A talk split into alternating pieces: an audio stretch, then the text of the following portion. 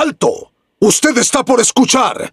¡Güey! Créeme, el contenido y los comentarios de este podcast solo son responsabilidad de los idiotas que los emiten y que probablemente estén ebrios, muy ebrios o confundidos. Uno no es lo que quiere, sino lo que puede ser. Nos deslindamos de cualquier reclamo o queja de personas ofendidas o muy sensibles. Usted tiene derecho a no escuchar este podcast. Tiene derecho a guardar silencio. Tiene derecho a un abogado. Si no lo tiene, el Estado le proporcionará uno. Este podcast debe ser escuchado bajo su propia responsabilidad y riesgo. Y en compañía de un adulto o de una adulta.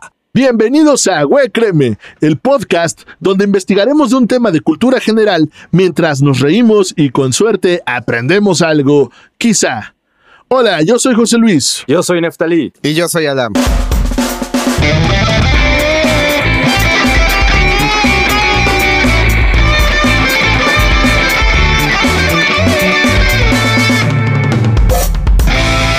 Ah, está más rockero este tema, ¿no?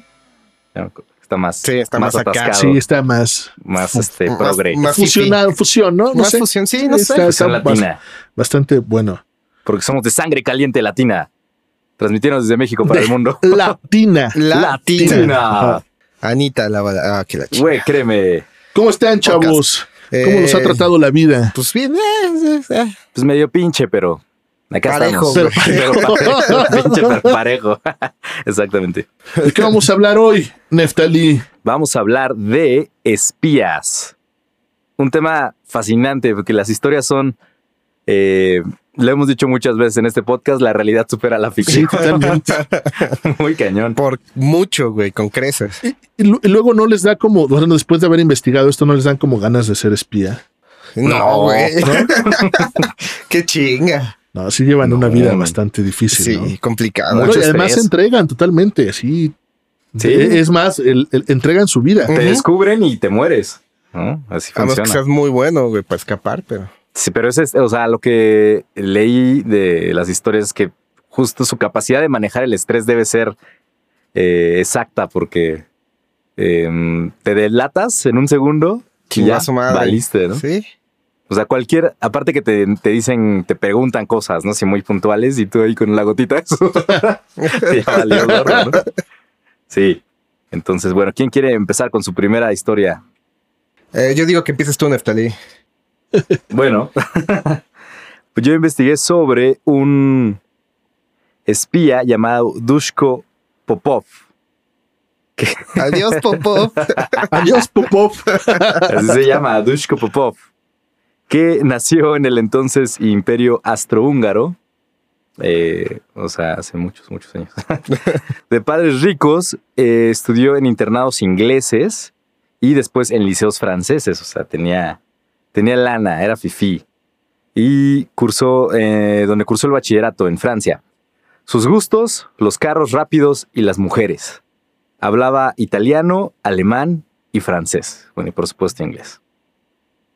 Viajó a Alemania a estudiar un doctorado en Derecho y ahí conoció a Johann Jepsen, que desde ahora en adelante le diremos Johnny. Johnny. Johnny. Johnny Sebastian Bach. En septiembre de 1939, Alemania invade Polonia y dos días después, Gran Bretaña le declara la guerra a Alemania y empieza un desmadre, ¿no? Un desmadre conocido como la Segunda Guerra Mundial. La segunda, güey. ¿Recuerdan? Sí, la Segunda. Ay, Recuerden perdón. que no hay guerras malas, solo la Guerra de las Galaxias y la Segunda Guerra Sí, sí, Mundial. sí, claro. Para obtener información, no hay guerras buenas, ¿verdad? Me acordé de lo que decía, de lo que decía Jaime López, ¿no? Que no hay peor lucha que lucha villa, ¿no? Está buenísimo ese. En septiembre, ah, casi que invadieron eh, Polonia. Hitler recurrió a su servicio militar de inteligencia, conocido como el Abwehr, para El after. el, el After. Ya, Eh, ponte serio, Lam. El Abwehr, pues para espiar a sus enemigos, obviamente, como en toda guerra. Y eh, Johnny se reunió con Popov y le confesó que se había unido al Abwehr y le propuso que se hicieran agentes dobles. Johnny era, era alemán Entonces eh, le propuso que se hicieran agentes dobles para trabajar para los nazis, pero saboteándolos, ¿no? dándoles información falsa. Ajá. Jepsen, o sea, Johnny, eh, dijo que lo hizo para evitar ir al Wehrmacht, que son las fuerzas armadas de Alemania. Entonces estaba el Abwehr y el Wehrmacht. Entonces dijo, no, yo no quiero ir a pelear ni madres. Zafo. Entonces era, pero no tenía de otra, ¿no? Como era alemán, le decía, es una u otra, ¿no? Ajá. Entonces, O bueno. te chingas o te jodes. Sí, sí, sí, no había más. Entonces, eh, nuestro protagonista Popov, pues estaba pues sacado de onda porque sabía que Johnny, su amigo, pues eh, tenía ideas antinazis, ¿no? O sea, no, no comulgaba con eso. Pero también le pareció muy interesante, muy intrigante. Entonces estuvo pensando toda la noche en si, si lo hacía o no, porque justo lo que comentábamos, eh, en el momento en el que lo descubrieran, sabía que lo iban a matar, ¿no? Pero, pues así intrépido como era, pues decidió eh, entrarle. Después de que fue al Abwehr y lo aceptaron como agente, después fue a la embajada británica en Belgrado para ofrecer sus servicios como doble agente y lo mandaron a un cuarto de pasaportes que en realidad era una fachada porque era el cuartel de inteligencia del MI6 de Inglaterra. MI6. MI6, Ujú. donde fue investigado y finalmente reclutado como un doble agente. Y así empezó su carrera de espía. El nombre, el nombre clave para los alemanes era Iván y para los británicos era Tricycle o Triciclo, como lo vi en muchos documentales castellanos. Castellano. Y su nombre clave era Triciclo. Tan, tan, tan. Sí, ponían tin, tin, tin, tin, tin, tin. Obviamente en inglés está más chido Tricycle. ¿no? Sería más chingón. Bueno, mintió a los alemanes eh, al decir que era que tenía grandes contactos en Inglaterra y para ponerle una fachada y que no fuera sospechoso que viajara constantemente entre Yugoslavia y eh, Inglaterra, le pusieron un negocio de importación y exportación, ¿no? Como este Vito Corleone, ¿no? Que tenía su negocio de, de aceite de oliva. En ese entonces, Lisboa era un nido de espías porque Portugal era un país neutral, entonces era como un sitio geoestratégico perfecto, ¿no? Estaba Convención de espías, güey. Sí, claro. Había un chingo de espías ahí en Portugal, en Lisboa. Entonces, bajo su fachada de negocios internacionales, se estableció ahí, eh, en donde había un vuelo semanal a Londres. Entonces podía viajar constantemente para dar información tanto a los ingleses como a los alemanes. Ahí en Portugal conoce a Elizabeth Sarbach, la esposa de su controlador eh, de que se llamaba Ludovico von Karstoff. Los dos compartían el gusto por las mujeres y se hicieron amigos. Él le decía qué información debía conseguir y qué contactos hacer. Era como el que le daba las misiones, ¿no? En, en Lisboa. Eh, a su vez, Popov se mantenía en contacto con eh, el MI6 a través de la oficina de pasaportes, que era su tapadera aparentemente en todos lados. Ibas a la oficina de pasaportes y... ¿Y, era esa como- oficina de pasaportes móviles no te parece sospechosa? Sí. Nah, así Nah. son los ingleses, güey. Me imagino que era así como el Supergente 86, ¿no? Claro. Que entraba así O en- cabina bien godín y. Exacto. Ajá, algo movía y se abrió un túnel. y- Eh, en diciembre de 1940 voló a Londres, que estaba bajo bombardeos alemanes ya. Su misión era, investigar si había simpatizantes nazis para invadir el Reino Unido, ¿no? Para conseguir aliados. Al ver- Aliades. Aliades. Sí, porque hay muchas mujeres en esta historia. Aparte de él. Bueno, aquí de la esposa de su controlador, Elizabeth Sarhaf, Ajá. se menciona mucho en su historia y no se dice como tal, pero siempre se dice que estaba con ella, que brindaba con ella. Entonces, ¡eh! Sospechoso. Sí, claro. Bueno, cuando llegó a Londres y vio la ciudad bajo ataque, eh, la ciudad en llamas y la gente enterrando a sus muertos, se convenció de que estaba haciendo lo correcto, ¿no? que tenían que, que derrotar a los malditos nazis. Malos, malos. Los malos, Nazi malo, nazi malote, malototote. Le enseñaron a usar los ingleses la tinta invisible, eh, trucos para ingresar a cualquier lado y técnicas para evitar ser seguido, ¿no? Así como del cliché de todo espía. Claro. Ahí se lo enseñaron los ingleses. A mí la primera me enseñaron a usar la tinta invisible con limón, güey. Ah, mira. O sea, ¿Fuiste a una escuela de espías? Ah, no, tú fuiste a... Este, no. No, yo no soy espía. Les a decir una tontería. los ¿no? jesuitas Jesús. eran espías. Yo iba para allá, extrema derecha. Bueno, No, ya, ya, ya. el yunque. ¿Ubican Assassin's Creed? Sí. Sí, Ahí les claro. dejo nada más. Jesús. Assassins. Jisoo No. Assassins, güey. Oh, que la chingada. Un día nos van a matar por No, estas cosas. Te mandaron una escuela de espías policías, como a la viuda negra. Te, te- te mandaron una escuela de espías como a la vida Sí, negra. como en Carmen San Diego también. Nice. bueno, ¿Me entonces. enseñas a usar la tinta invisible? ya, perdón. Sí, ponte de rodillas, carnal, y cierra los Oh, ojos. que la canción. Entonces, cuando estaba en Inglaterra, eh, trataron de investigar los contactos para los nazis. Su otra misión, la de la del Reino Unido eh, para espiar a los nazis, era darles información falsa sobre las tácticas militares británicas. Entonces era constante, era muchísima información que tenía que manejar y tener la habilidad para no cagarla, ¿no? Y no decir una cosa por otra. Pero sí, porque tenía que investigar, pues sí, a los dos y darles Manejar doble información. doble información. Si eran dobles mentiras, ¿no? Chintel, es como cuando andas mintiéndole. a Sí, todo tienes que mentir para ocultar tu mundo, y mentira. Sí, claro. Y se hace un Güey, créeme. Entonces tiene que Sí, ser súper de mucha habilidad. Sí. En la Nochebuena de 1941 fue invitado a una fiesta eh, organizada por el director del MI6, del MI6, Stuart Menzies, donde conoció a Friedel Garner, una artista del cabaret muy famosa en esa época, que le fascinó. Ahí Stuart, eh, el director del MI6, le dijo la neta, ¿no? La neta no confío en ti. Así, porque eres un doble espía, cabrón, pero, pero tienes las cualidades Pero para ser un gran güey. espía. ¿no? Así, mira, yo no te agrado y tú no me agradas. Exacto. Oiga, pero usted sí me agrada, señor. Entonces, para que fuera convincente su historia, el MI6 le dio nombres de, de, lor- de lores, de lords, que eran simpatizantes del nazismo realmente. Ah, Y así fue jugando este doble juego de, de espía entre los nazis y entre el Reino Unido. En Lisboa, eh, daba información falsa sobre el avión Bullfighter, que pues, no, no existe ese avión, pero les daba información que era un avión muy cabrón que estaba desarrollando el Reino Unido y los nazis, ay, a huevo, entonces mandaban todo a, a Berlín y Berlín estaba muy, muy feliz ahí, de, no, ah, como tratando de, decir, ya ya, descubrimos cuál es su arma", claro. exacto, ¿no? También les decía localización de minas eh, que pues, no estaban ahí en el Reino Unido, eh, con el fin de, condu- de confundir a los animales y llevarlos por, por la misdirection, una ¿no? trampa. Sí, ajá. exacto. Hacerles pensar que estaban pasando muchas cosas o estaban pasando cosas que no estaban pasando, ¿no? Pero además, él les vendía, les daba información y les trataba de sacar información. Exacto, ¿no? exacto. Como "Oh, están haciendo un avión allá en la Gran Bretaña. Ah, sí, en serio. ¿Y ustedes? Oiga, y de casualidad, de casualidad sabrán cómo, cómo funciona esta máquina, el Enigma. Es que así como- Oigan, ustedes saben del ocultismo de Hitler. Exacto, ¿no? Exacto. Entonces, eh, eh, jugaba este doble juego.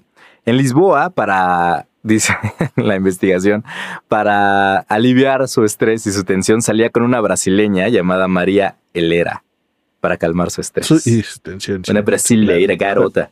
Y en Inglaterra también llevaba una gran vida social y tenía un estilo de vida digno de un playboy. ¿No era Eh, Batman, güey? Pa- ¿No era- sí, no era podría Bruce ser Wayne? Batman, ¿eh? Sin broncas.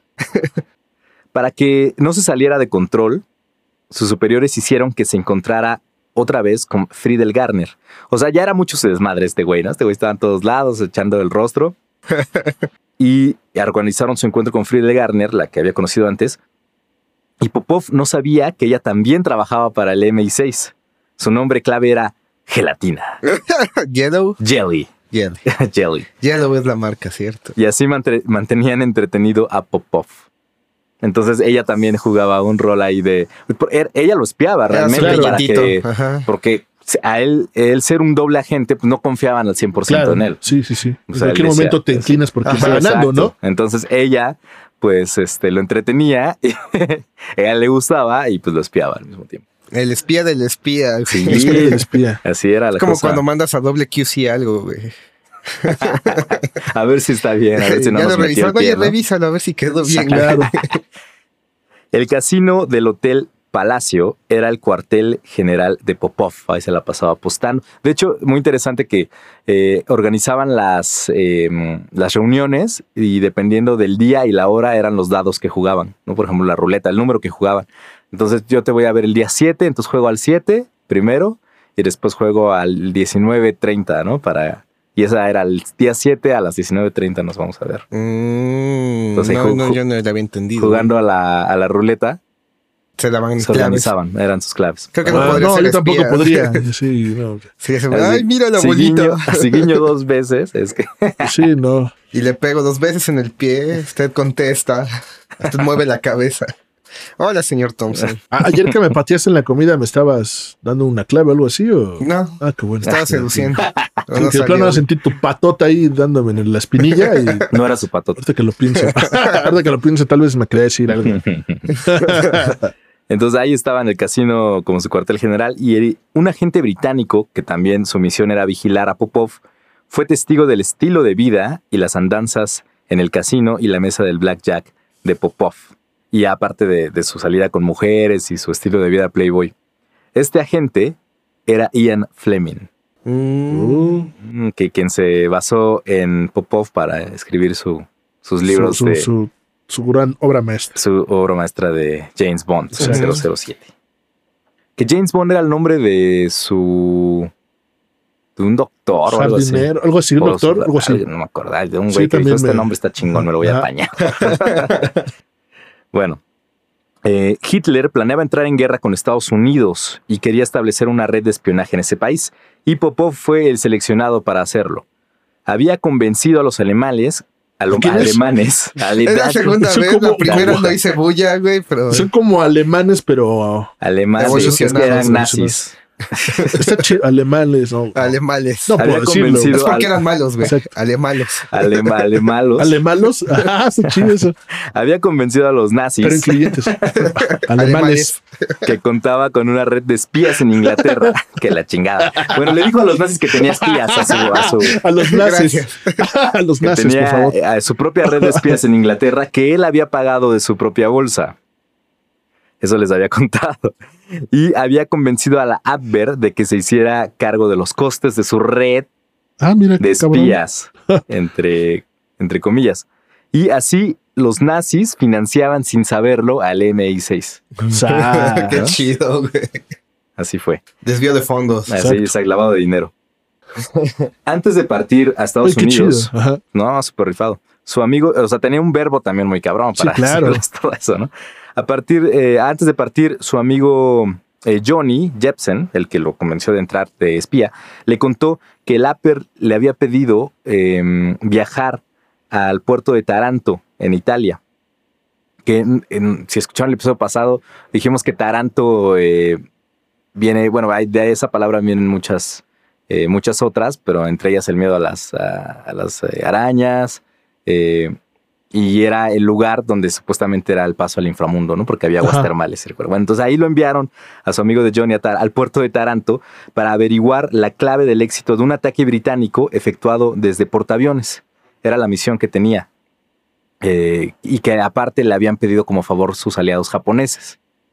Entonces, eh, pues raro, ¿no? Nada le contó eso y Claro. se quedó ahí como un dato. Eh, antes de partir a Estados Unidos, pero va a ser importante. Acuérdense de eso. Antes de partir, eh, este, su operador en Lisboa le dio el dinero en efectivo, que eran el equivalente a 40 mil dólares para su red de espías, y una hoja de papel que tenía toda la información que necesitaba para ir. Era una hoja nada más eh, que hecha a máquina. Pero parecía una hoja cualquiera, pero para el ojo avisor era una hoja espía porque tenía la técnica del micropunto. Que no sé si lo sabrán o lo recuerden de sus clases de historia, pero era una técnica que tenían los alemanes para en un solo punto, en el punto de una I, estaba a nivel microscópico toda eh, una serie de datos o de información. Entonces tenían que verla con un microscopio para ver eh, todo el chorote que había. Era ¿Cómo una técnica nazi. Eh, Era una técnica Qué fascinante, sí. No, no sé si se no sabía. Si no, no, tampoco la conocía. Ajá, en el punto de una I estaba toda la información y entonces solo con un microscopio podían ver lo que decía. Estaría bien vergas para un tatuaje, güey. Así checa mi tatuaje, pinche ¿Quién lunar. viendo? microscopio, ¿Quién viendo con un microscopio, man? Mm, Les metes la duda, güey. Sí, y aparte, o sea, ¿quién iba a sospechar de eso, no? Ser una carta cualquiera, un recibo, lo que Para sea. romper el hielo también sirve. güey. Bueno, Sí, continúa. claro, tengo, tengo información. Vital aquí. Entonces, en este, en esta hoja y en este la técnica del micropunto, había los cuestionarios que él necesitaba para la información que debía conseguir. Ajá. En, la, en el cuestionario que le habían dado, tenía que investigar sobre unos, eh, un- una base militar que estaba en Hawái, en Pearl Harbor. ¿no? Tenía que investigar sobre Pearl Harbor y qué defensas tenían y etcétera. No toda la información que pudiera recabar sobre Pearl Harbor. Entonces Popov unió los puntos. A ver, mi compita me dijo que, me- que- que lo mandaron a investigar sobre un ataque con portaaviones y a mí me están mandando a investigar sobre Pearl Harbor. Bingo. Entonces conectó los puntos y entendió que se estaba tramando un ataque contra, contra la base de Pearl Harbor. Entonces, a su llegada a Nueva York, eh, de lo primero que hizo fue al edificio del FBI para contarles lo que sabía, ¿no? Como doble agente. Oye, pero, pero también su compita qué mal espía, ¿no? O sea, imagínate encontrarte a alguien, No, pues por, su- por mucho que lo quieras que- contarle que lo que lo- fuiste a Ambos hacer. eran dobles Pero los dos eran dobles espías, o sea, los Ajá. dos este, sabían que eran... O sea, ambos sabían que O eran sea, le digo a espías. Pedro para que escuche Juan. No, o sea, tú y yo somos dobles espías, güey. Nos mandan a otra empresa, güey. Ajá. A investigar, güey. Sí, a ti te que- mandan X, güey. Y regresamos y cotejamos información y la mandamos porque trabajamos para la misma, güey.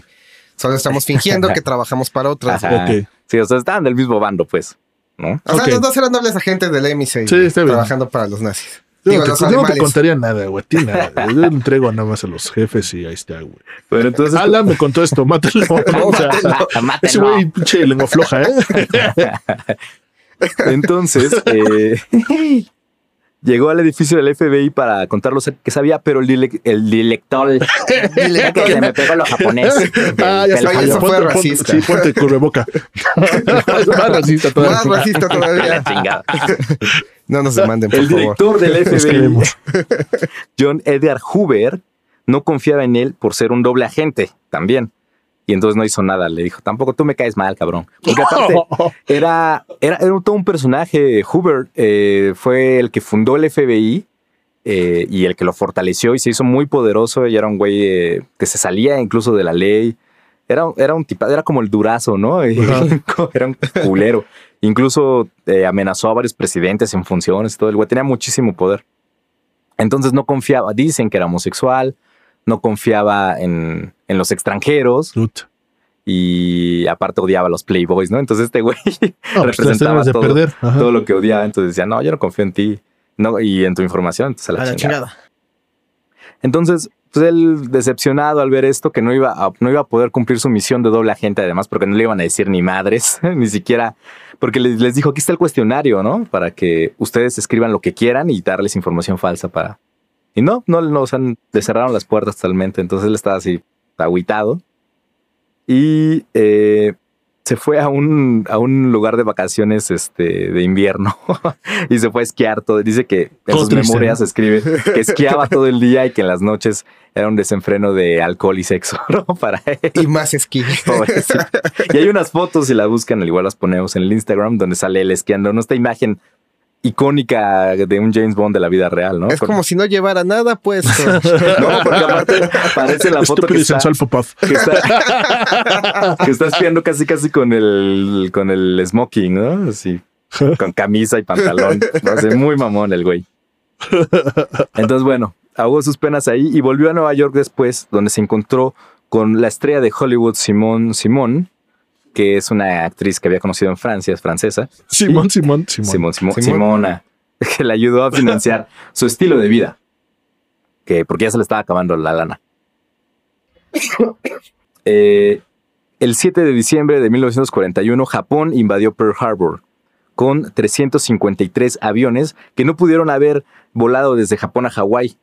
¿Cómo Eh, no? Eran 6.000 kilómetros de distancia, entonces no, no, lo, no lo pudieron haber hecho y necesariamente tuvieron, tuvieron que volar desde un portaaviones La para tierra es plana, güey. Sí pueden hacerlo. que la chinga. Tiene razón. Hundieron 12 buques de guerra, 188 aviones y mataron a 2.500 personas. Entonces resultó ser que era verdad lo que él decía. Eh, total, lo citan en el, en el Río de Janeiro, los compitas nazis, donde le dan un nuevo cuestionario muy interesante para que investigara por qué Estados Unidos estaba muy interesado en las minas de uranio en Sudamérica. Zacuatl. Y eso es otra historia que cuenta sobre que los dos ya estaban desarrollando armas nucleares Ajá. desde entonces. Em, total, no pudo investigar nada, como ya les dije. Tuvo que volver a Lisboa y eh, mientras tanto el MI6 descifró los códigos con los que se comunicaban los nazis y descubrieron que como este güey no había averiguado nada, ya estaban desconfiando de él, ¿no? De su lealtad como espía. Pero no le podían decir nada a Popov porque los hubiera comprometido. Entonces lo dejaron morir solo, que, que volviera a Lisboa. Y pues, ay, a su suerte, ¿no? Ni modo. Pero cuando llegó y lo, lo interrogaron de por qué no averiguaste nada, güey. Él les inventó un chorote y un montón de historias de por qué no había podido hacer su misión. y total que... eh, eh, ¿La chispó? se- sí, la chispó hablando, ¿no? Con el puro verbo. Y, y después los ingleses, en las comunicaciones que interceptaban, se dieron cuenta de que sí, sí, seguía siendo un espía de fiar él. Entonces la libró y todavía era útil para los ingleses. O sea, porque si lo descubrían ya no era útil para nadie, Sí, ¿no? Claro. Entonces, Pelas, era- güey. sí, no, está cabrón. Bueno, ya, voy a dar velocidad porque viene lo bueno. Eh, en 1944 tenemos la Operación Fortaleza, que es parte de otra operación que se llama Overlord, que consistía en eh, darle desinformación a los alemanes para que creyeran que la invasión a Francia sería por el puerto de Calais, cuando en realidad sería en las playas de Normandía, que estaba a Ah. 250 kilómetros. Para lograr que, las, que los alemanes concentraran sus fuerzas en el lugar equivocado, se valieron de varias operaciones. En el norte se fingió el despliegue eh, en Escocia de varias unidades ficticias eh, llamadas el cuarto eh, batallón británico, que no existía. En el sur, donde fue la operación principal, hicieron creer que el general George Patton, que era un general así con mucho prestigio, muy cabrón, le temían, eh, lideraba 11 divisiones de un supuesto primer grupo de ejércitos de los Estados Unidos, que no existía, y desplegaron cientos de aviones, tanques y lanchas falsos. Algunos eran inflables o pintados. Sí, sí, sí. Mandaron Eh, recortes de cartón, güey. Además, sí. Además, emitían transmisiones de radio falsas entre las bases y los supuestos ejércitos. Otro acto de desinformación fue la operación Copperhead, que simulaba desembarcos en el Mediterráneo, para lo cual enviaron a un actor que se hizo pasar por un famoso y experimentado general británico, Bernard Law Montgomery, también conocido como el general espartano o. Monty, Monty. para que explorara la zona guiño guiño. Era un actor, nada más lo mandaron y para que lo vieran, ¿no? De que estaban planeando algo. Ay, güey. Popov fue un elemento importante en la desinformación alemana. Eh, les mandó como, les dijo que eh, les dio un informe donde supuestamente había un batallón de un millón y medio, no, de eh, medio millón de, de soldados eh, que iban a desembarcar en tal lado. Entonces los alemanes ahí friqueados. ¿no? Sí, claro. friqueados porque ya era el principio del fin del, del régimen nazi. Entonces movilizaron, obviamente, al lugar equivocado. y, y así fue el, el principio de, del fin. Ujú. Eh, fue importante Popov junto con otros espías en esta operación, como el español Juan eh, Puyol eh, Garbo, quien supuestamente tenía a su cargo a 27 agentes que conformaban una red de espías y que eran leales a los alemanes. Puyol recibía para esta supuesta red grandes sumas de dinero regularmente, igual que Popov, y eh, él recibió la Cruz de Hierro de los alemanes y después la Orden del Imperio Británico. Recibió las dos eh, condecoraciones. También había otro espía llamado Roman Cerniawski, un oficial polaco que tenía igual una red de inteligencia en Francia. Fue capturado por los alemanes y le dieron chance de convertirse en espía. Pero cuando fue a, Londres, a Londres como espía alemán, se convirtió del lado de la inteligencia británica. O sea, luego, luego llegó y dijo, yo soy espía alemán, qué pedo, ¿no? Tiren paro. Ajá. Para terminar con Popov, eh, en 1974 lanzó eh, un libro con su historia, Spy, Counter Spy, ¿no? Espía y contraespía. Y se dice que su familia se enteró de su pasado hasta que el libro fue publicado. Murió en Francia en 1981 a la edad de 69 años, tras una larga enfermedad causada eh, durante años por fumar y beber frecuentemente, ¿no? Por, por llevar el estilo de vida de Lemmy Kilmister, ¿no? De Motorhead. Cuando murió, el MI6 desclasificó varios documentos que confirmaban las historias de Popov. Bueno, que chido al menos, ¿no? Sí, sí, esa es la historia fascinante de este el James Bond de la vida real por su, sobre todo por su estilo de vida playboy, carita.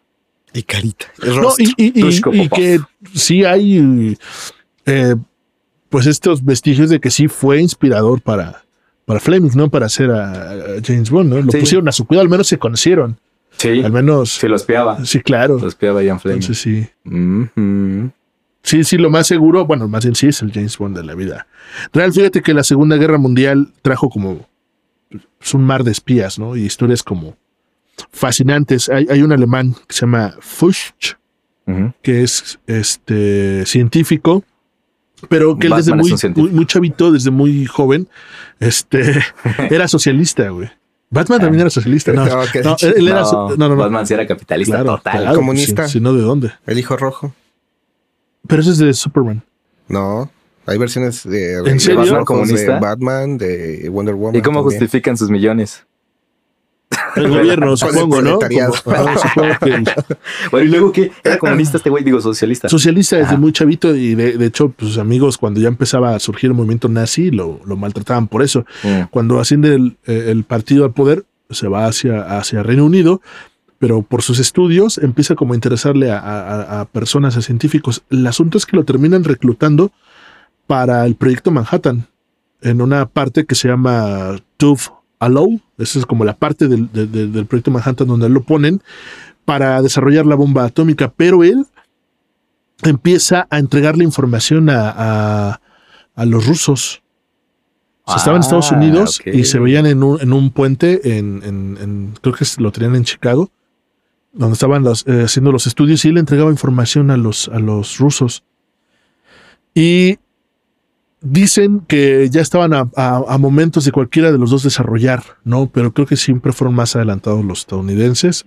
Bueno, pues pasa lo de la bomba. eh, en un momento dado de la historia eh, hay juicios en Estados Unidos y la contrainteligencia se da cuenta de que este Fuchs este, pues pudo haber sido eh, un espía, entonces eh, lo persiguen, lo, lo encarcelan está este, 13 años en la, en la cárcel. Y cuando sale pues ya hace su vida en Canadá, creo. Y, y le preguntan que pues si era cierto todo lo que se decía de él. Y dijo que sí, que él sí entregó información a- a- a Rusia por una simple razón, porque él sentía que entregarle esa información a Rusia era como buscar el equilibrio que podía existir ante el- la, la eminencia de las armas enormes que se venían. El ¿no? equilibrio de fuerzas. ¿no? Exacto. O sea, ya era inminente para Sí, él, ¿no? Y ya, sí, decía, ya, ya, ya. No, no hay más. Entonces eh, era como una forma de, de- de decir que era buscar un equilibrio, pero además, fíjate que él eh, tenía como, como ideal que los, o sea, también entregó información a los rusos porque decía los estadounidenses están haciendo que los rusos y los alemanes se maten entre ellos. Entonces, también hay que este, parar estos tipos, ¿no? Porque nos están haciendo destruirnos. Ellos nada más están viendo para allá y están creando un Sí. arma que nos va a destruir. Y Que lo que se considera como admirable de Fuchs es que no cobró ni un peso por la información que dio, güey. o sea, fue puro total ideal. y puro ideal. Qué loco. Y, y falleció de viejo y ya, sí. Sin problema, sale, lo, lo encarcelan solamente 13 años, por buena conducta sale, creo que bastantes, y es cuando empieza a contar su historia. Pero es bien eso. interesante cómo eh, se volaron a muchos eh, científicos alemanes después de la guerra, ¿no? De Estados. Unidos, también Rusia. fue- pues fue parte del tratado, ¿no? Sí. Para que no los mataran. Sí, llevárselos sí, sí. A, a apoyar la tecnología O sea, a ver, estadounidense. ¿usted qué sabe? Sí, claro. Ah, eso, eso es súper perverso, ¿no? Sí. También. O sea, Sí, bueno, pero- o sea, no hay buenos y malos, ¿no? En No. esta historia, ¿no? Todos Todos, son son ojetes. sí. Bueno, y luego, Entonces son males, güey. males. Bueno, pues nada, nada más este hombre que se hablaba. Era un pequeño detalle de. Está súper interesante. Sí, me hizo muy interesante como su historia, pero además es muy famoso. Entonces ahí también se puede echarse un clavado. Pero sí, fue totalmente una- un asunto de ideal, de ideales. de ideal y sin cobrar un peso. Pues es que sí, si todo el poder se concentra de un solo lado, no, Y sobre arriesgar tu vida, arriesgar tu vida por, nuclear. por, por- por tu ideal, porque es lo que hacía al momento de ir a entregar información. que loco, Ajá, chido. Y no por el cochino dinero como con el cochino dinero. ¿Por qué me voltean a ver los dos? Todo por el estilacho. Pues ya cuenta tu historia. No, yo no quiero, no. Nada más los vine a ver, güey. Ah, bueno, bueno, pues esto fue, güey, créeme. muchas Gracias. gracias. Tiri, ah, no. Este, pues yo les quiero hablar de Victoria Hall. La mujer a la que los nazis le temían. Incluso los más altos mandos le tenían terror. Le apodaban la coja. Y entre más coja, mejor. No, no. Oh. Eh, logró pasar desapercibida aún cuando en toda Francia había pósters de su rostro pegados. Virginia Hall fue la estadounidense que vivía en una Francia ocupada por Alemania. Caminaba cojeando por su prótesis a la que llamó Cuthbert. O sea, ¿quién le ponen nombre a su prótesis? Cockbird, o sea, que sería pájaro. Cuthbert, ¿no? Como Cuthberto, güey. Ah, Cuthberto. Cuthberto. Ajá. Es mi Eh, pata de palo, Es mi pata de palo.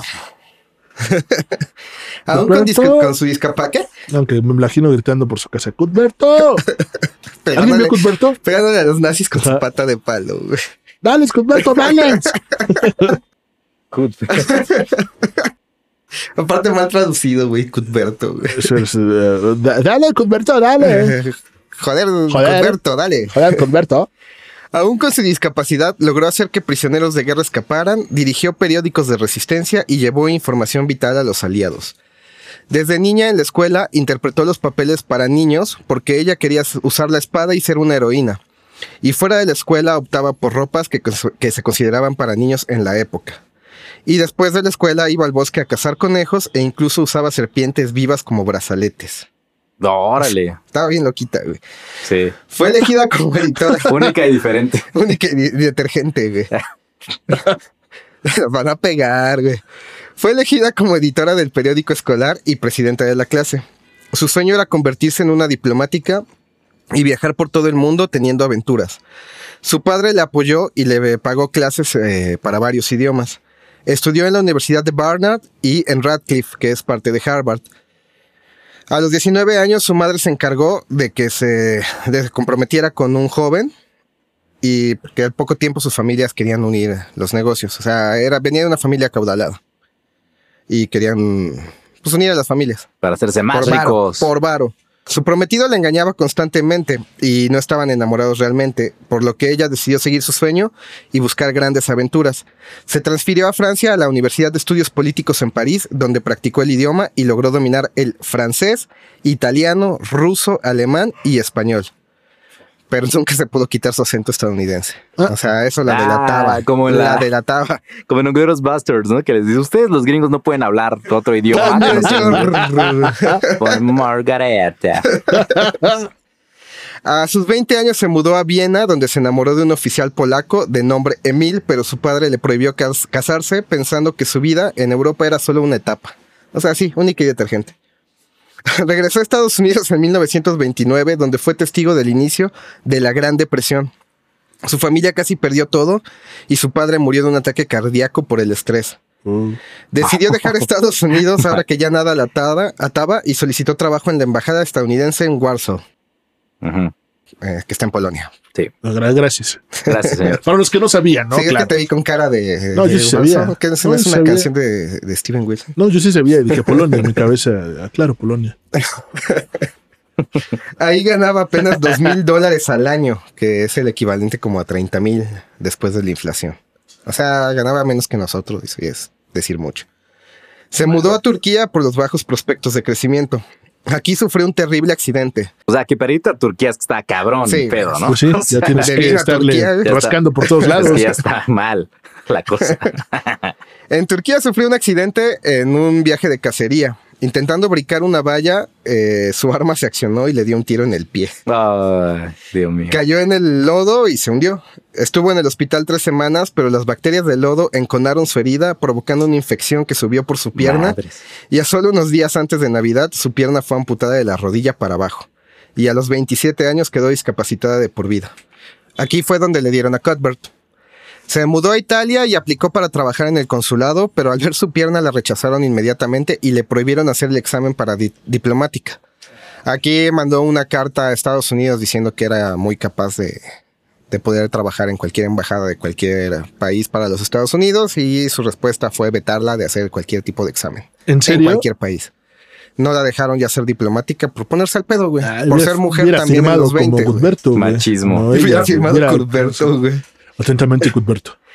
Después, de- después del inicio de la Segunda Guerra Mundial, decidió que no se quedaría de brazos cruzados e intentaría ayudar de cualquier forma posible. Y con 33 años de edad, en 1939 regresó a Francia. En 1940 tuvo que escapar a través de los montes Pirineos, a través de un sendero llamado el Camino a la Libertad. Un viaje de 72 kilómetros que alcanza una elevación de hasta 6.000 pies. Ah, Como dato curioso, un creo que fue compañero espía de la CIA, Ajá. encontró todos sus documentos, ya cuando ella había fallecido, Ok. vio sobre este viaje que hizo en los Pirineos con su, con su pierna jodida. Y él dijo, bueno, pues voy a intentar replicarlo y dice que fácil, se- casi se muere como unas 60 No veces, güey. Que hay caminos muy estrechos en los donde no hay nada de qué agarrar. Y ella con su Con su pata, discapacidad, ajá. cabrón, ¿ve? Y no fue la única vez que hizo ese viaje, pero pinche loca. güey. Eh, a una persona en condiciones normales le tomaría entre 3 y 4 días cruzarlo. No dicen cuánto tardó ella, Bueno, pero si lo imagínate, cruzan. güey. Tres o cuatro días si lo cruzan, ¿no? Está cabrón, güey. Que, o sea, no hay nada más que un arbustito. Si te caes, te agarras de un No arbusto, güey, y se va contigo. Qué loco. Llegando a Inglaterra, ofreció sus servicios en la embajada estadounidense para la SOE, que es la Dirección de Operaciones Especiales. E impresionados por su habilidad con los idiomas, decidieron reclutarla como espía. La entrenaron en uso de armas, en la seguridad y en las comunicaciones y actividades de la resistencia. Le dieron el nombre clave de Heckler. Tuvo que regresar por los montes Pirineos de vuelta a Francia, ¿ves lo que te digo? O sea, no es la primera no, vez no que le lo dar un avión, no le pueden dar nada. Este está cagado, güey. Tuvo que regresar por los Montes Pirineos de vuelta a Francia, donde contactó a la SOE para avisarles que Cuthbert le estaba dando problemas. Y le respondieron que si le estaba dando problemas lo eliminara, güey. No sabían que así le decía a su, a su prótesis, güey. Ellos todos mecos y pues mátalo, güey. Mátalo. Claro, güey. Sí, se imagina una relación de, de que de haber tenido, güey. güey. Súper tóxica, güey. Con su pie. Apúrate, Gopher. Para 1941 estaba de vuelta en Francia con una identidad falsa y pretendió ser una reportera para el New York Post. Pero estaba publicando inteligencia secreta que reunía de la red de espías que ella misma creó. Más de dos millones de personas en Francia obtuvieron información valiosa a través de estos periódicos de la resistencia. Y en varias ocasiones salvó la vida de pilotos cuyos aviones habían caído. Los llevaba a una casa de seguridad donde, de donde recibían atención médica. Junto con un médico llamado John Rousset, ideó planes para liberar prisioneros de guerra de campos de concentración. John trabajaba para una institución mental y tenía que transportar pacientes regularmente, así que mientras los prisioneros pudieran pretender que tenían una enfermedad mental, los podían atravesar en los puntos de revisión y Virginia los guiaba a través del camino de la libertad. güey. A la libertad. O sea, los- era su guía a través del sendero güey, de los Pirineos. Se corrió la noticia de que una mujer con cojera llamada agente Heckler estaba ayudando a las tropas aliadas. Klaus Barbie era el jefe de la Gestapo en Lyon y escuchó de las aventuras de Victoria, tirando a la Barbie. Nadie sabía quién era Heckler ni de qué país provenía. Lo único que la delataba era su acento, pero Barbie, al no creer que, era una, que un estadounidense pudiera hablar tan bien francés, creyó que su país de origen era Canadá. O sea, hasta ahí con eso los despistó. O sea, no es, no es posible que un gringo Sí, claro, hable no, no, no es francés. posible. o sea, tiene que ser Sí, canadiense, canadiense. exacto. No es Eso es racista. Pero bueno, eran alemanes. Ponte- Alemanes. Ponte, cubrebocas. Ordenó pegar 200 pósters de Virginia que decían, la dama coja, la más peligrosa espía aliada, debemos hallarla y destruirla. Le pusieron precio a su cabeza y recompensa a cualquier información que llevara a su ubicación. En noviembre de 1942 envió un mensaje a Londres, un, un mensaje a Londres avisando que la ubicación de la casa de seguridad había sido comprometida. Le ordenaron que escapara, pero dijo que tenía que asegurarse de que debía salvar a dos agentes capturados de la SOE, Alex y Fabián. Justo cuando los iba a rescatar, apareció un comité de soldados nazis que acababan de llegar después de obtener una victoria en el territorio de África del Norte. Miles de ojos habían visto los pósters y ahora comenzaban a buscar a la mujer coja. Se hizo evidente que si no se iba de inmediato sería capturada. Empacó y abandonó la ciudad justo a tiempo, porque al siguiente día Jean Rousset fue capturado y asesinado. Uh, O sea, les sacó una ventaja de 24 horas apenas. Por un día se escapó. La policía española la prendió por haber cruzado ilegalmente la frontera, pero por lo menos no fue capturada por los nazis y consiguió un poco de bien merecido descanso. O sea, se quedó un ratito en la prisión. Sí, aquí me queda un rato. Tuvo que contactar a la embajada estadounidense para que la liberaran y contactó a la SOE para avisarles que seguía con vida. Oigan, ¿qué creen? ¿Qué creen? No me morí. Páguenme dinero. Sintió que su misión en Francia no había terminado y pidió volver.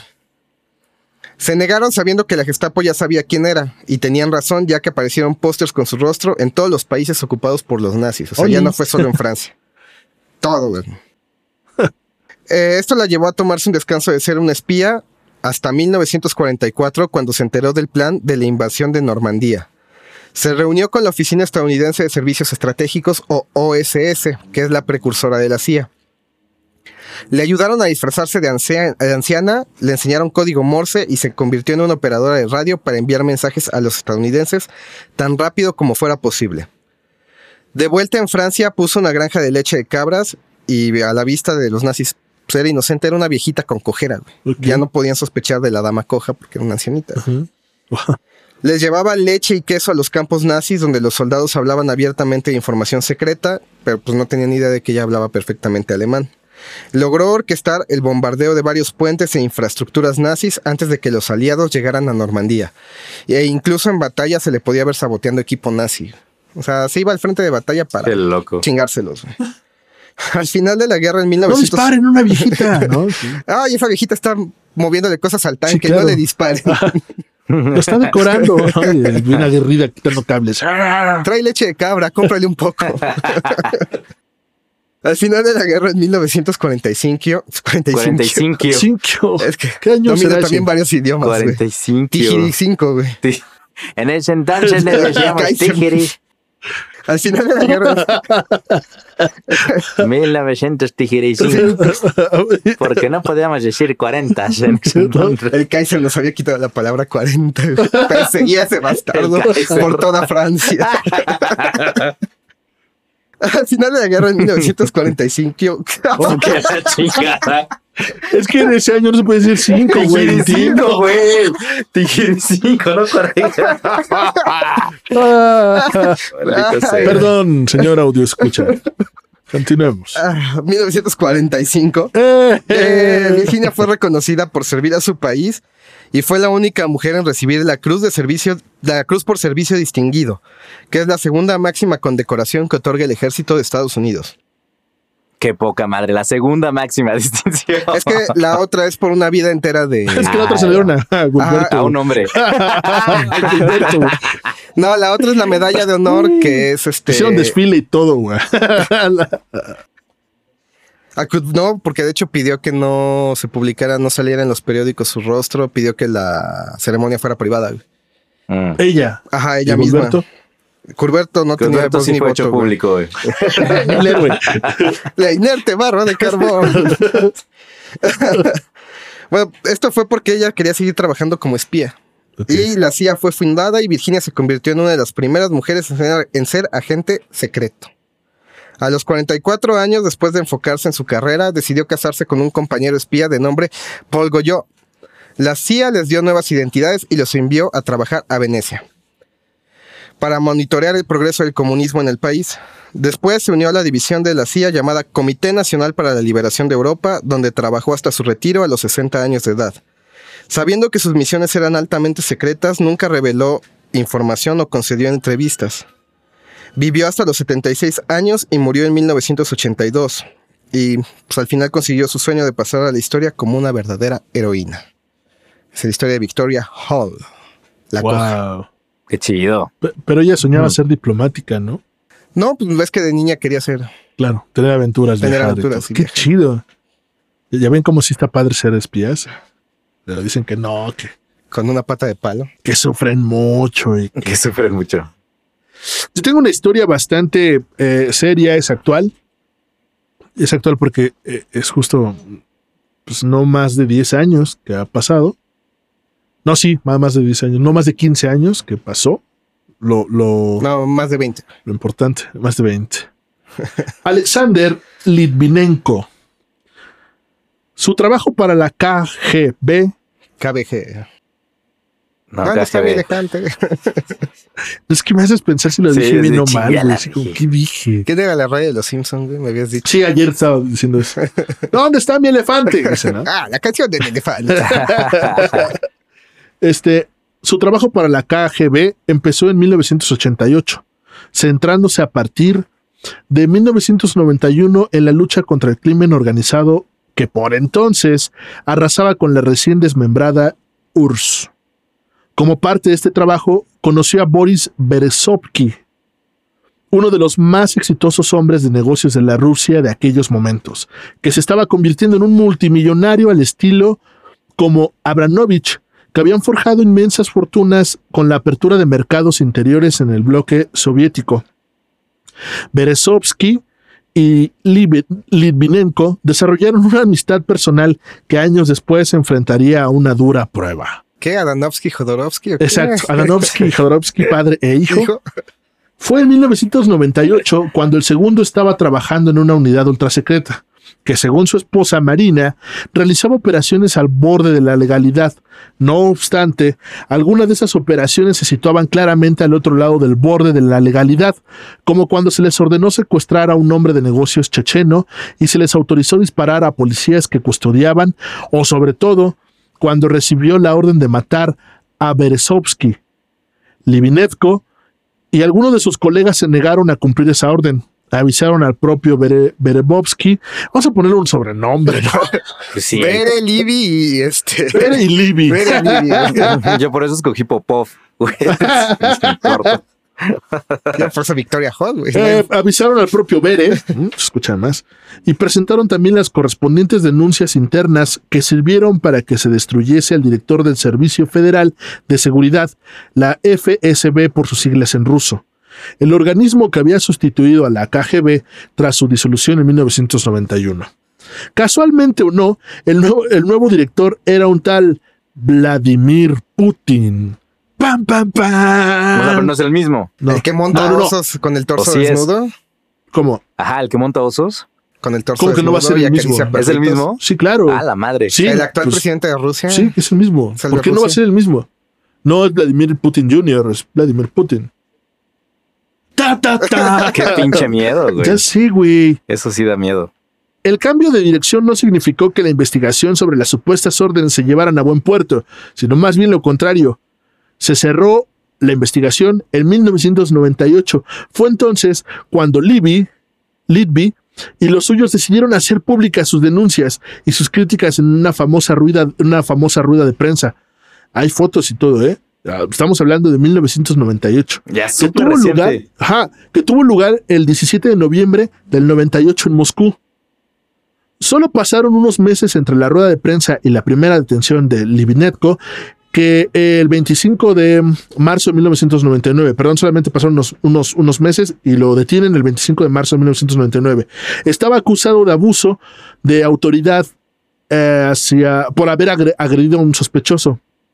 Pasó ocho meses detenido hasta ser absuelto en un juicio militar en noviembre de ese mismo año. Pero en ese mismo momento se le volvió a detener bajo otra acusación, aunque este año salió de la cárcel en diciembre del 99. Todavía fue acusado una tercera ocasión de otros delitos, pero esos eh, se les juzgaría estando en fuga, ya que abandonó Rusia en octubre del 2000, no solo por los procedimientos legales en su contra, sino sobre todo por las amenazas de muerte que le habían hecho indirecta y directamente. Litvinenko llegó a Londres tras un periplo que le llevó por Georgia y Turquía, donde se le unieron su mujer y su hijo, que habían estado viajando de Moscú a Málaga. A Málaga. La familia vivió desde entonces en Londres con el apoyo económico de Bersovsky, que también había pagado los considerables gastos de la huida. El ya exespía había, había pedido asilo político e inmediatamente llegó al aeropuerto de eh, Inglaterra. La investigación de Litvinenko recalca que en los seis años pasados en el Reino Unido, el ruso había tenido una salud envidiable, sin problemas médicos, más allá de episodios concretos como gripas y cosas muy, muy sencillas, exacto, que eran muy sencillos de ser superado. Durante este tiempo colaboró, los servicios, colaboró con los servicios de inteligencias británicos de forma esporádica y curiosamente también con las autoridades españolas, a las que ayudó a luchar contra la mafia rusa que se había establecido en las zonas eh, de su litoral. Contra Pero- la mafia del poder. Exacto. Pero eh, este historial médico impecable cambió súbitamente el primero de noviembre del 2006. Aquí viene algo que cambió todo. Cuando, pensó, cuando empezó a sentirse mal. A primera hora del día 2, Estaba vomitando una y otra vez y su aspecto era el de una persona exhausta. Un primer examen médico en su casa no detectó nada excesivamente anormal, como tampoco encontraron nada que preocupara a los paramédicos en la ambulancia que su esposa pidió. Sin embargo, a partir del 3 de noviembre y ante un nuevo empeoramiento, con fuertes dolores y una diarrea con sangre, el médico que ya la había examinado volvió a, verle un volvió a darle un diagnóstico mucho más serio y tenía una eh, eh, y notaron que tenía una fuerte infección y que había ingerido algún alimento envenenado. Más bien es lo que diagnosticó. Tiene una fuerte eh, infección. De seguro ingirió algo que lo envenenó. Comió tacos afuera del metro. Yo creo. Fácil. De Pantitlán. De Pantitlán. De, Quevedo, ¿no? También. que están mortales. De Chabacano también. Madre santa. Santa, madre de Dios. en el hospital, sin embargo, los síntomas del Libinetco no cansaban, no Mm, ¿No, cuadraban? con los de una intoxicación o un envenenamiento común y no fue hasta 10 días después de ingresado cuando empezó a valorar, se empezó a valorar la posibilidad de que se tratase de un envenenamiento, un envenenamiento con un elemento radiactivo. Oh. Que de hecho, a partir del 16 de noviembre, se inició un tratamiento con eh, contra azul de Prusia, una droga usada para eliminar ciertos elementos radioactivos del cuerpo humano no logró mejorar su estado más que aparentemente y fue trasladado a otro hospital. De hecho, pese a que la línea de investigación médica señalaba al polonio, ni siquiera su primera presencia en unos análisis de orina convenció al equipo médico de que era el causante del envenenamiento. ¿Qué era eso que le detectaron? Polonio. Polonio, polonio es un elemento radiactivo. Sí, se lo detectan y dicen, bueno, no, o sea, sí tiene presencia eh, eh, eh, en sangre y en orina, pero no, no es eso. es coronavirus. sí, tiene cantidades peligrosamente radiactivas, pero no, no, creo que sea eso. No, no es eso. No, oye, esperen, esperen, es que además, entonces dicen que no, no era causante de, de, de, ese envenenamiento y. Está crudo. Un caldito de pollo y ya. Con eso sale. De, ya, de hecho, los médicos pudieron determinar que Litvenko había ingerido polonio 210 al menos en dos ocasiones, una dosis mucho menor a mediados de octubre y la segunda letal probablemente el primero de noviembre. Finalmente, el 23 de noviembre fallecía en el hospital University College de Londres. Eh, poco antes de morir, había firmado y redactado una, de, una carta en la cual acusaba a Putin directamente. O sea, en menos de un mes se murió. 23 días, mano. Pues que sí, súper rápido. Envenenamiento de radioactivos. Sí, yo ahorita les explico. vamos a ir, ahorita les explico un poquito cómo estuvo. Y en la carta decía: Estoy harta de todo. Mi gobierno ha sido derrocado por el amado líder Putin. amado y benévolo líder Putin. Todos amamos a Putin. Y su glorioso régimen. Saludos. Livenko. La carta dice, quisiera dar las gracias a muchas personas, a mis médicos, enfermeras y el resto del equipo del hospital por hacer todo lo que podían hacer por mí, y a la policía británica que investiga mi caso con energía y profesionalidad. ¿Pre qué? profesionalidad. Profesionalidad, güey. No sabes qué es. No, no la conozco. Profesionalidad.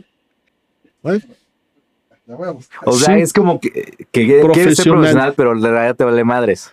Eso es. Como ese güey de que, ah, no, no está enfermo. Quisiera dar las gracias al gobierno británico por acogerme. Me siento orgulloso de ser un ciudadano británico. Ay, ay, ay. ay. Quisiera agradecer a la opinión pública británica sus mensajes de apoyo y el interés que han demostrado durante mi agonía. Doy las gracias a mi esposa Marina, que ha estado a mi lado. Mi amor por ella y por nuestro hijo no tienen límites. Pero también estoy aquí, tendido, tendido en la cama, iba a decir tendiendo en la cama, no, tendido en la cama, puedo oír cómo se mueven las arañas del ángel de la muerte. Quiero agradecer a la academia. Quisiera este ser capaz de alejarme, pero quisiera ser capaz de alejarme, pero tengo que decir que mis piernas no corren tanto como quisiera. Creo, después de todo, que es el momento de decir una o dos cosas a la persona responsable de mi enfermedad. Puedes lograr silenciarme, pero ese silencio tiene un precio. Te has mostrado como un bárbaro hacia, la hacia las personas que te han criticado. Has demostrado que no tienes respeto por la vida, la libertad o cualquier otro valor civilizado. Eres indigno del puesto que ocupas. Eres indigno de la confianza que te han dado hombres y mujeres civilizados. Puedes silenciar a un hombre, pero resonará un gran aullido de protesta por todo el mundo. Señor Putin, que se, Huevos. que se quedará en tus oídos durante toda tu vida. Puede que Dios perdone lo que has hecho, no solo a mí, sino a toda la querida Rusia y a su pueblo. Y básicamente la, la- la historia es esta. Se enemestiza con, se hace enemigo, enemistiza con... Amnistiza. no, de que se vuelven enemigos. Se Ajá. hacen... Se enemiguista. Se. Las cortan, güey. ya. Ajá, cortan. con Putin y lo mandan a matar y le ponen un 4.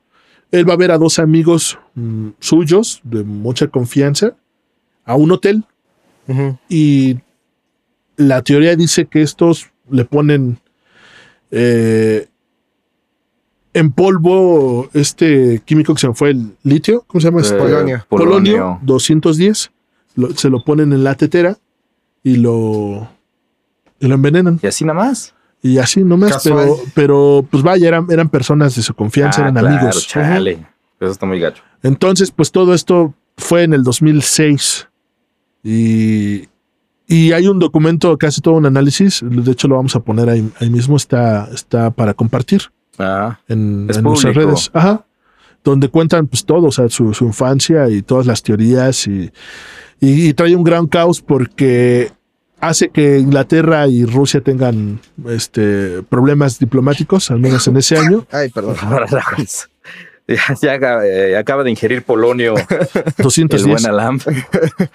Creí que eran de mi confianza, muchacho. Ese, No, y esto- ese polvo extraño que estaba en el baño. Y esto trae también que pues eh, hay, hay muchos químicos con lo cual están, están este, envenenando a, a los que quieren silenciar. No solamente, o sea, esto trae como una investigación bien, bien choncha en, en Inglaterra. Y este, primero acusando al gobierno ruso, Ajá. ¿no? Esto, esto se pone bastante serio y tenso en esos años. Eh, hay, hay videos eh, don- donde, p- eh, Putin pues sí dice que, o sea, no, no quiere ni siquiera hablar del tema y desconoce como, como la situación, Lo niega, ajá. lo niega, pero el gobierno sí manda una carta a Inglaterra como tratando de, Aliviar el pedo. pues más bien, ves que los rusos son muy agresivos en cuestión. Entonces como, como, como desconociendo, ¿no? Ajá. Dice, No, no, dándole, estén difamando. no dándole importancia, de hecho no restando la importancia a lo que acaba de pasar, Sí, pero en claro. Inglaterra sí están como muy alertados porque dicen como hay gente de otros países haciendo inteligencia en nuestro país y esto trae. Ah, pues lo que pasó apenas, que igual descubrieron un espía ruso en Inglaterra, eh, como el año pasado. Y lo y se hizo un desmadre y lo deportaron. Pues es y, un y pedo lo traen y, y traen una bronca de super choncha porque además mataron a un ciudadano ruso, pero en. Inglaterra. Así. De, de choncho. Esta orilla que pues lo del ah, Brexit. pues él era, pues, él era ese espía, ¿no? Creo. ¿mande? Eh, ¿No era el espía? Pues fue en el Mataron- 2006. Ah, Él. ok. No, Ujú. entonces es mucho más reciente que sí, Sí. descubrieron a un espía. Y además ruso. es un caso que han estado abriendo y abriendo y abriendo porque eh, eh, la, la esposa se hizo muy activista, o sea, se hizo Mm. activista en ese sentido de, de, de, De abogar por. de abogar por, por, por, por los que ya no están trabajando, ¿no? O sea, por los que sí son, por los rusos en el mundo casi, casi, ¿no? Estaría pide, bueno, y pide a- este, que se aclare. justo eh, en estos tiempos de mucha información que tenemos y gracias al buen Juliana Sánchez, que muchas cosas se han hecho públicas, Ajá. y no, muchas veces no nos clavamos en los documentos porque son muy nuevos justamente y, y toma mucho tiempo para un periodista, un investigador leer todo el Ujú. chorote y sacar la carnita, el juguito, ¿no? Y la historia. Pero estas historias de espías eh, contemporáneos nuestros, o sea, muy recientes, y de cómo se juega el juego de la política Ajá. y de la geopolítica y matanzas y así, o, o suicidios, ¿no? Totalmente. Asistidos. de, Con tres de- puñaladas en la de espalda. pues mataron a tal güey o se suicidó tal güey, pues que era espía, seguramente. Y, y, y acá hay un caos porque, por ejemplo, cuando Litvitko llega al hospital, les dice a los doctores, soy, soy un ex espía ruso y me acaban de envenenar, ¿no? O sea, y los doctores no supieron qué hacer. Entonces, Ay, ay, llaman a, a- a la policía en Ajá. Inglaterra y todo, todo eso lo fueron escalando porque no sabían qué hacer. O sea, sí sabían que venía envenenado. Esto de haber negado que venía, este, Que no traía era- nada. que no traía nada, dicen que fue una reacción por no saber qué hacer diplomáticamente. Ya. Sí, lo asistes y, y te Entonces, metes en pedos con los Porque aliados. él, güey. él- él- ajá, él dijo, ve, soy un ex espía, les contó todo, me envenenaron.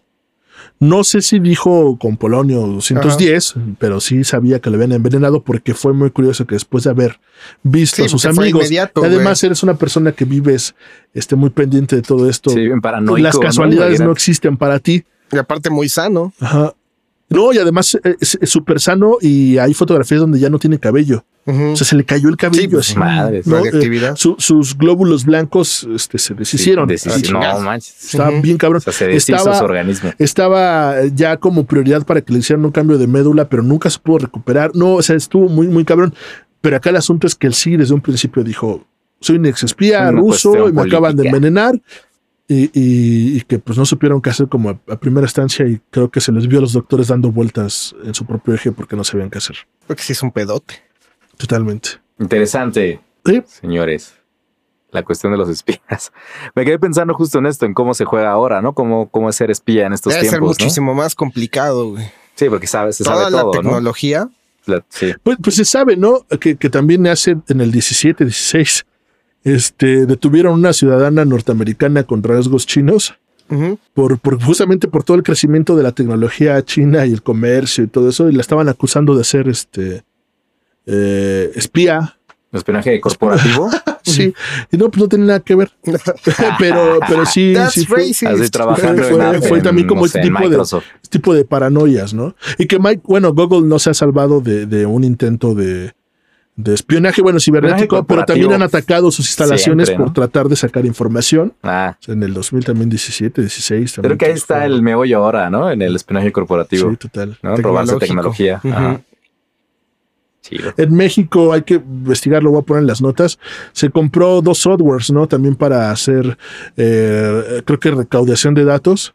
Tienen dos nombres muy curiosos. Windows y- 98 y, y Vista. que este, nunca funcionaron, pero se pagaron millones y que creo que lo único que sirvió es para entregar esa información, vender esa información, güey. Entonces, sí, le- le- les México. prometo hacer una México. acotación en el siguiente Sí, programa yo de quería esto. investigar algún espía mexicano y la neta no, no, no lo pude hacer. Ahí se las debo. Para la Sí. otra. No, pues, ahí para la vuelta, joven. Ahí pa' no la vuelta. cambio. Pues muchas gracias. ¿Cuáles son nuestras redes?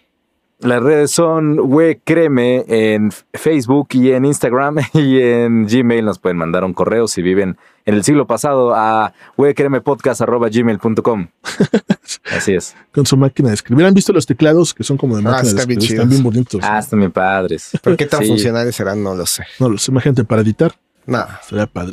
Ah, bueno, y quiero darle un crédito a el buen Quique, que fue la inspiración para el podcast pasado de mitología comparativa. Él nos escribió un mensaje ahí en el Instagram.